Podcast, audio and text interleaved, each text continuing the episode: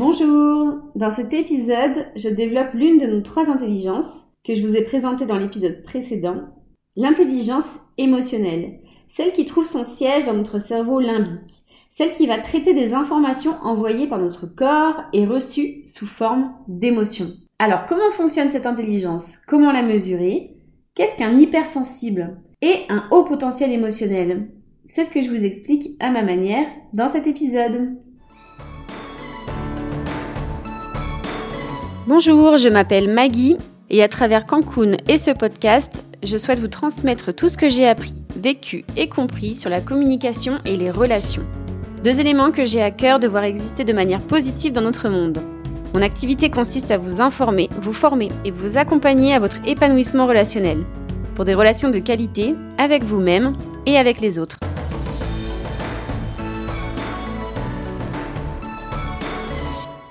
Alors, pour commencer, j'aimerais définir deux choses. D'abord l'intelligence. Pour ceux qui n'ont pas écouté l'épisode d'avant, c'est la capacité à connaître, à apprendre, à comprendre et à s'adapter à toute chose et à toute situation. C'est aussi la faculté de choisir et de traiter une information pour atteindre un objectif.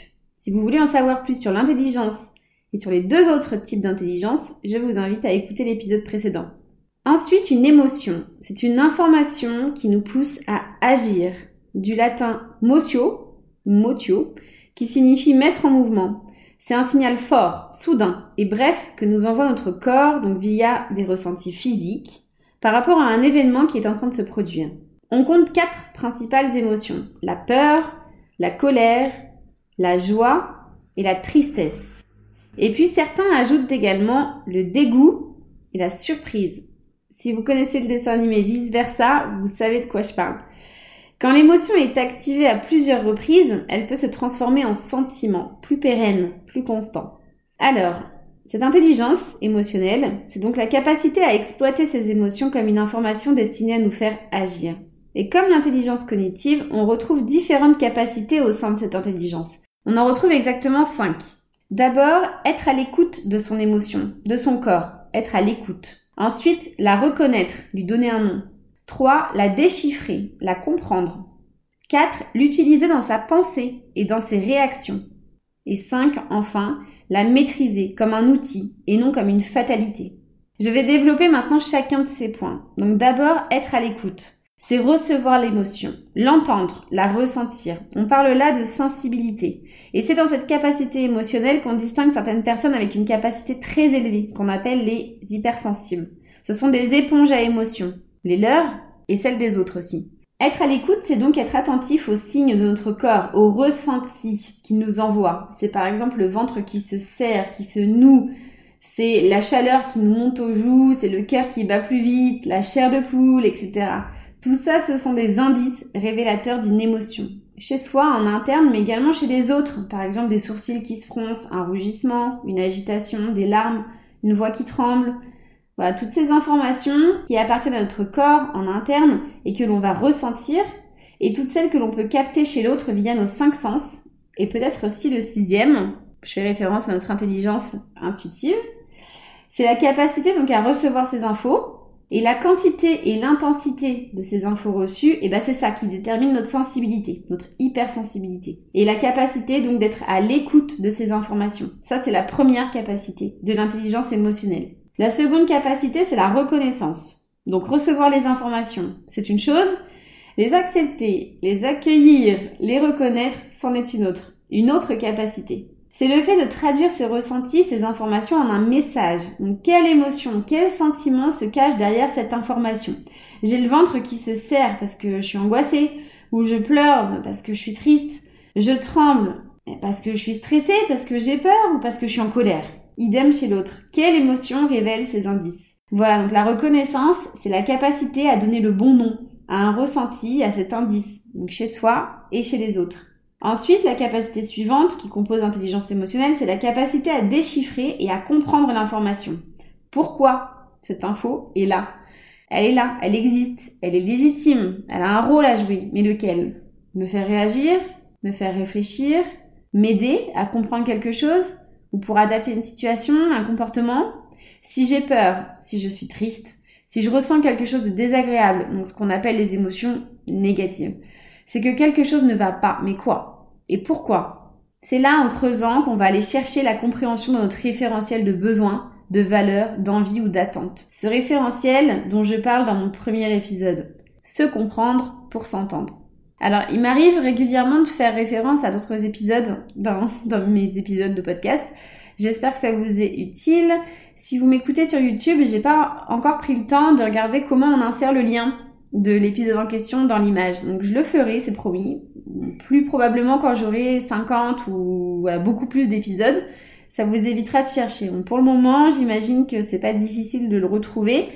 Donc j'espère que le simple fait de le mentionner vous convient. Si c'est pas le cas, n'hésitez pas à me le dire. Voilà, bref, parenthèse fermée. Donc cette émotion, ce sentiment, il est là pour nous informer que quelque chose est en décalage, voire en conflit avec notre référentiel. Donc plus l'intensité d'ailleurs de l'émotion est forte, et plus cela signifie que le besoin n'est pas respecté. Vraiment. Cette capacité de l'intelligence émotionnelle donc consiste à découvrir quoi? Exemple, je suis triste. Pourquoi? Bah, peut-être parce que bah, mon besoin d'amour n'est pas comblé. J'ai beaucoup appris moi et développé cette capacité euh, lors de ma formation qui est en cours au moment où j'enregistre cet épisode. Ma formation en CNV, en communication non violente. S'écouter, écouter ses émotions et reconnaître et écouter ses besoins, bah, c'est ce qui font de l'auto-empathie. Et ça s'apprend, ça se développe. Voilà pour cette troisième capacité. Ensuite, capacité suivante, une fois que j'ai compris J'en fais quoi? C'est notre capacité à intégrer cette information dans nos pensées, au service de notre intelligence cognitive, ou bien directement dans une action, une réaction. J'ai besoin d'amour, ok, mais comment je satisfais ce besoin? Ben, Je vais aller voir peut-être ma maman, que j'aime, pour lui faire un énorme câlin. Voilà, cette capacité euh, d'utiliser, d'exploiter ce message, c'est se connaître en fait, connaître son environnement pour savoir bah, quelle stratégie, quel moyen je peux utiliser qui est à ma dispo pour répondre à ce besoin, pour apaiser cette émotion. Enfin, cinquième capacité qui appartient à l'intelligence émotionnelle, donc c'est la maîtrise de ces informations. Autrement dit, la capacité à ne pas se laisser envahir par ces émotions. D'une part, car elles impactent fortement notre quotidien, mais également d'autre part, la capacité à reconnaître chez les autres cette émotion et savoir comment réagir en face. On est là dans la maîtrise de l'information. Je la contrôle. Je contrôle cette information, je contrôle cette émotion et pas le contraire. Si je reprends l'ensemble des capacités de l'intelligence émotionnelle, un individu dont ces capacités sont développées donc euh, se dirait alors alors tiens, ces propos là me mettent mal à l'aise. Ça gronde en moi, ça serre. Ça monte à la tête, je sens mes joues chauffer, mais quelle émotion il s'agit bah, Je suis en colère. Ouais, clairement, je suis en colère. J'aime pas ce qu'il dit. J'ai envie d'intervenir. je vais prendre deux minutes avant. Pourquoi je suis en colère? Parce qu'il est en train de dire du mal de quelqu'un et j'aime pas ça parce que je trouve ça hypocrite et malsain. Alors que moi, je veux que les gens soient honnêtes les uns envers les autres. Moi, j'ai besoin d'honnêteté, de franchise. Pour moi, c'est important dans la qualité de mes relations. Ok. Émotion écoutée, reconnue, analysée. Et 9 fois sur 10, là, les ressentis s'apaisent à ce moment-là. Vraiment. Puis une fois que j'ai compris ça, j'en fais quoi? Bien, je choisis une réaction adaptée. Soit je m'éloigne, Soit j'explique si je ressens le besoin de me justifier. je préfère quitter cette conversation car là je suis mal à l'aise. Moi j'ai besoin d'honnêteté, de franchise dans mes relations. Pour moi c'est important. À aucun moment je parle de l'autre. Je parle uniquement de moi. L'autre n'est pas responsable de mes émotions. Il n'est que le stimulus. Je suis responsable. Et à partir du moment où je prends conscience de ça, de cette responsabilité, je deviens maître de mes émotions. J'adapte mon comportement à toute situation. Moi, j'ai pris conscience de cette responsabilité dans mes émotions à un moment très précis de ma vie. C'était en novembre 2018. Je comprenais pas pourquoi j'étais en colère. depuis plusieurs mois, j'étais en colère. Et surtout, je rendais moi responsable mon conjoint de cette colère. Il faisait, il disait des choses ou il faisait pas certaines choses qui me mettaient en colère. Et je lui en voulais pour ça, mais vraiment énormément. Cette colère, moi, au fil des mois, donc ah, je sais pas à peu près quand est-ce que ça a commencé, mais avril, mai, jusqu'en août et en septembre, en fait, elle a cessé de grandir, de s'intensifier jusqu'à complètement exploser. C'était des cris, c'était des larmes, c'était voilà, de la violence, des personnes que j'ai bousculées, des verres que j'ai cassés, mais je me reconnaissais pas. Mais j'avais honte de moi, je me comprenais pas, je comprenais pas d'où venait toute cette colère. En fait, je me disais mais comment je peux aimer autant quelqu'un qui me met à ce point en colère. En fait, ça m'était jamais arrivé. Là, j'ai décidé de demander de l'aide pour comprendre. J'ai consulté une psychologue, donc euh, plusieurs mois, de septembre à novembre en fait, qui m'a fait énormément réfléchir. Donc chose que j'adore. Et aussi remettre en question certaines de mes convictions, et notamment celle de dire que l'autre est responsable, l'autre est fautif de ce que je ressens. Et je sais dire à présent que, bah en fait à l'époque, j'étais venue pour me comprendre, mais aussi pour comprendre l'autre. Mais en fait, je me disais, mais pourquoi il me fait tout ça? Il me dit qu'il m'aime, alors pourquoi il n'arrête pas de me faire du mal? Moi, j'ai démarré donc à ce moment-là la lecture de livres de développement personnel avec le tout premier, je m'en souviens, Laurent Gounel, L'homme qui voulait être heureux. Et à partir de là, de fil en aiguille, j'ai trouvé d'autres sources de réflexion, de compréhension, et notamment autour de la colère. Et c'est en novembre 2018, tout début novembre, j'ai décidé bah, de plus avoir envie de me mettre en colère en fait. Puisque c'était de ma responsabilité, j'en avais le pouvoir. En réalité, il suffit pas juste de le décider. Si la colère, elle est là, c'est qu'il y a une raison. Il n'est pas question de la refouler. Donc il a fallu quand même que je creuse, que je comprenne d'où me venait cette colère, mais en en prenant la responsabilité. Qu'est-ce que j'avais négligé? Et si on devient plus réceptif, plus à l'écoute de nos émotions au fur et à mesure, eh ben on n'arrive pas au point de se laisser submerger, au point de laisser ces émotions contrôler notre vie et se retrouver comme moi à agir ou à réagir d'une manière qui ne nous ressemble pas. Et c'est là qu'entre en jeu l'intelligence L'émotion devient un outil tout comme notre cerveau, pour faire écho à l'intelligence cognitive, au service de notre vie, de notre quotidien. Il existe également différents tests pour nous permettre de nous évaluer sur ces différentes capacités, afin de connaître ces capacités innées, et c'est là qu'on peut détecter une hypersensibilité ou un haut potentiel émotionnel, et savoir aussi comment développer cette intelligence au service de mon quotidien. Parce que depuis quelques décennies, donc je vous disais des années 90, donc, et en 97 exactement, on a eu une définition de cette intelligence donc elle est étudiée sous différents aspects et elle est même très souvent mise à l'honneur.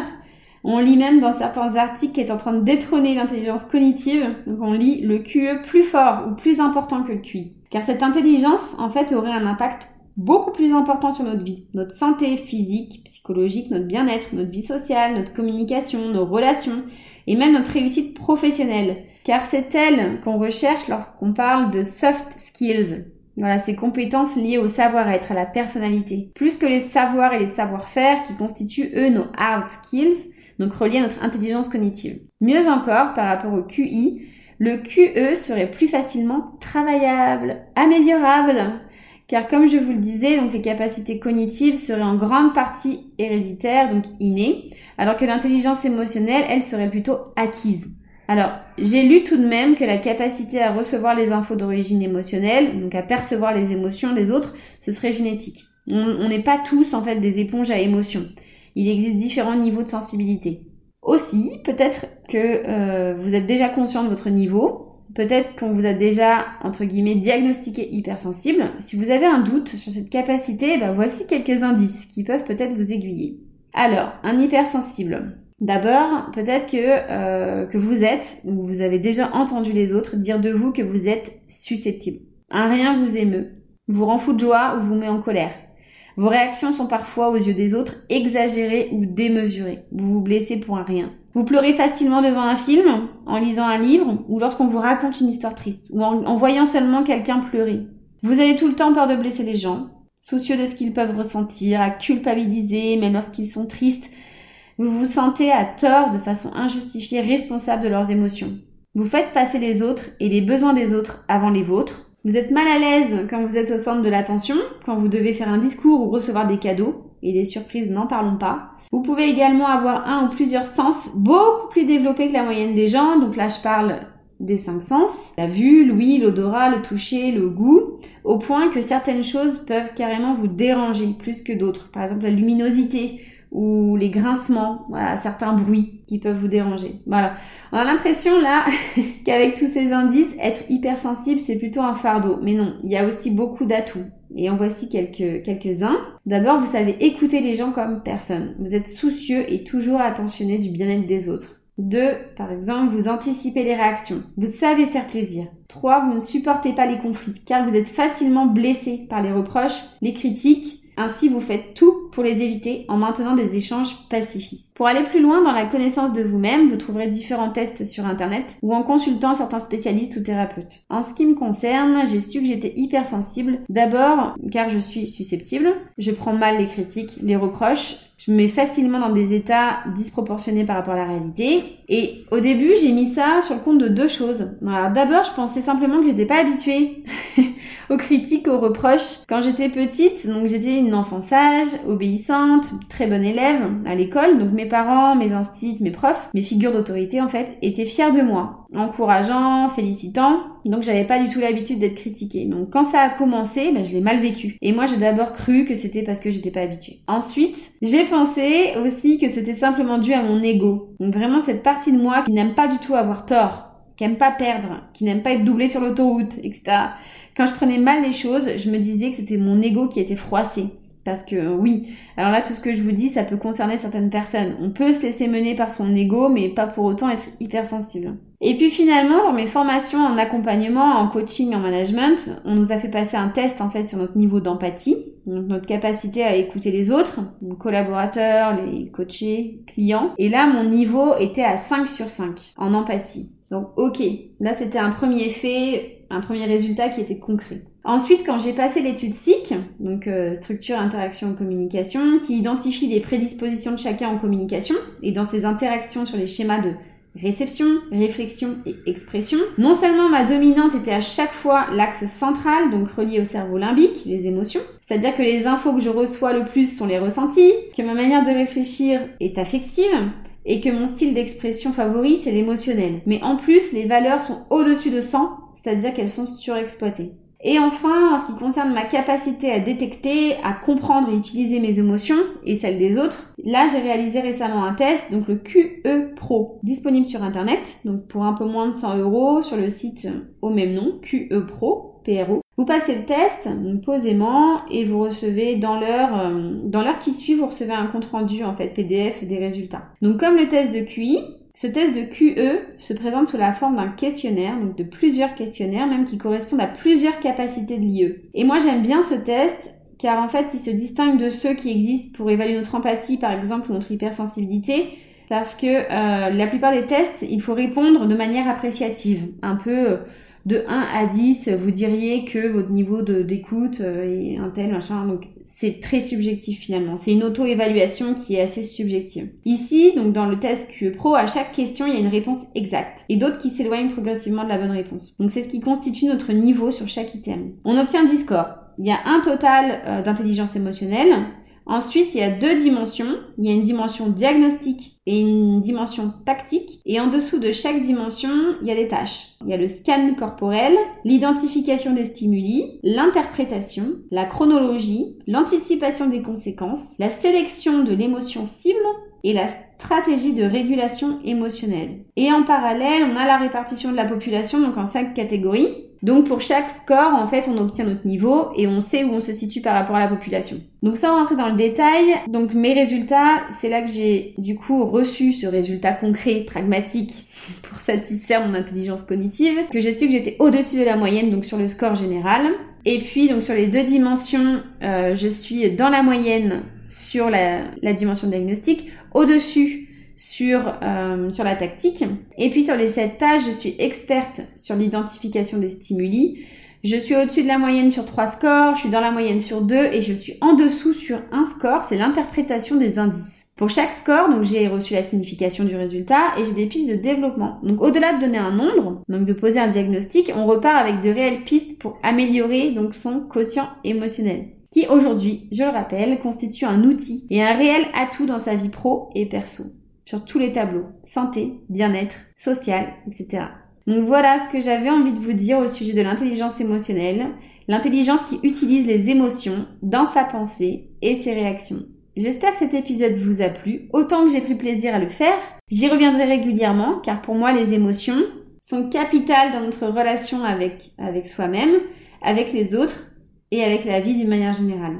Merci de m'avoir écouté.